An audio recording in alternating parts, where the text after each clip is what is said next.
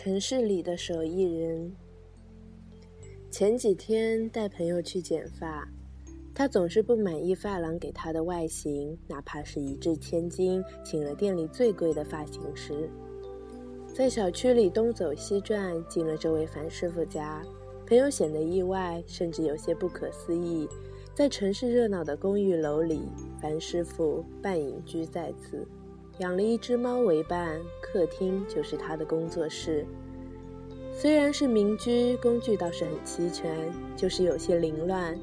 一面落地镜前摆着转椅，旁边有烫发的机器设备，各种药水，彩色发卷七七八八散落。剪发是一种互动的手艺，他用触觉感受你的发量，用眼睛看你的气质。用耳朵听你的需求，体会你的审美。我想朋友心里一定在打鼓。事已至此，怀着将信将疑的心，也只能让樊师傅打理。樊师傅的性格非常有趣，遇到他喜欢的人，就忍不住跟人家多聊上几句；遇到不投机的人，连生意也不做。开一家发廊成本很高，他就在民居里工作，也不养助手。解决温饱是件很容易的事，闲钱不少。前段时间他自己跑到云南雪山玩了一圈，不知不觉聊着，头发就剪完了。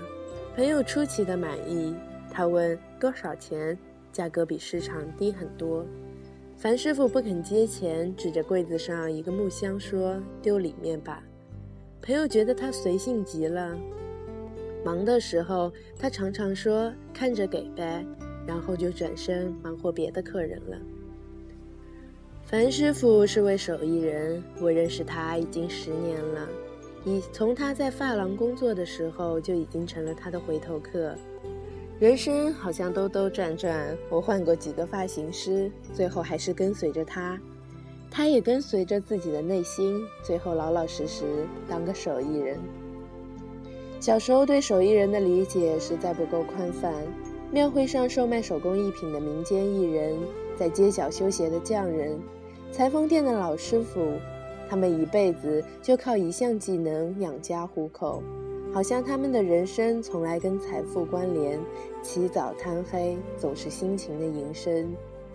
那时候太关注五光十色的生活，好像所有的手艺人都显得与时代脱轨。人们更为新产品和新科技着迷，停不下来，渐失初心。很多手艺失传，或者不精了，或者被工艺化取代。木匠做活儿全凭电锯、电刨子、射钉枪、万能胶。有段时间，我以为手艺人消失了。慢慢观察，我们确确实实活在手艺人的世界里，享受他们带来的好。写作是一门手艺，与其他手艺不同的是，这是一门心灵的手艺，要真心实意。这是孤独的手艺，必一意孤行。每个以写作为毕生事业的手艺人都要经历这一法则的考验，唯有诚惶诚恐，如履薄冰。这是北岛老师曾经发在文章里的一句话，我反复地读着，感受着。也思考什么才是真正的手艺者。我想，靠着一项技能吃饭的人，也不能完全称作手艺人。即使能掌握相同的技艺，不同的人也会给我们不同的感受。我想，世上无非两种人：商人和手艺人。商人是在出售商品，把手艺当作产品来生产，自然不能算。手艺人是专注的。抛开一切去钻研技艺，有些手艺讲究的是童子功，要在洗衣所里刻苦而单调的磨练；有些手艺真的要在添了岁月后，才能真正的感受到其中的奥妙和精髓。手艺人内心是以手艺为美的，也将手艺看得至为崇高。年纪越大，我越知道当个手艺人的好。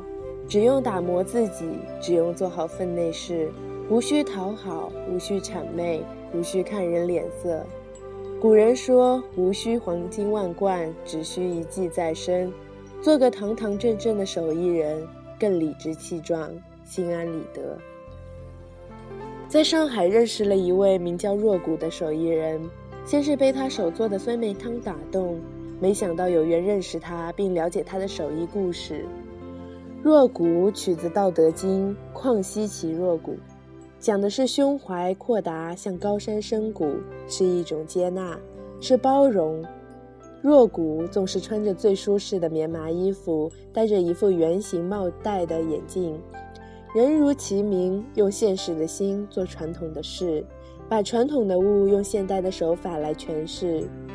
若谷是个木讷的人。跟着老师学《道德经》，师兄们在分享感悟的时候，他只是傻傻的笑。老师说他是讷于言而敏于行，做肥皂适合我。那个过程就是一种入定的状态，花三个月的时间来浸泡草药，换来萃取精华的油脂；花几小时甚至半天来捣一锅肥皂，换来四十五天的等待。四十五天静静的等待，喃喃的对他们说话，或许是种交代。做肥皂让他的心安定下来，看着他们从油脂慢慢搅拌、入模、裁切、盖章，最后成为手上的那块肥皂，是他的沉淀，也是他自己的。秋天的时候，我们拿到了若谷的桂花糖露，桂花在秋天盛放。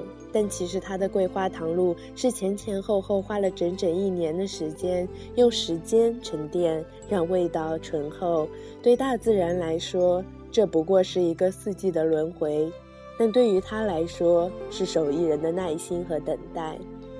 前一年用古法将桂花秋天的味道保留下来，何以五月青梅与海盐也咸甜交错。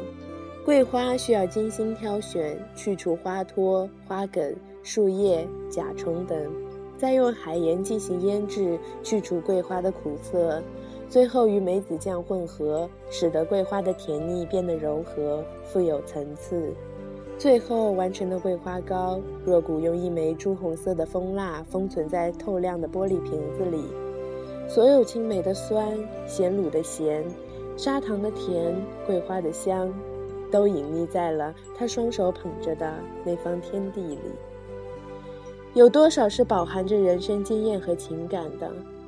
我去南京的随园书房拜访设计师朱迎春老师，他让我觉得手艺人宛如诗人，他每件作品都是一首诗，诗就要有感而发，有话要说，有情要表达，绝不能虚情假意。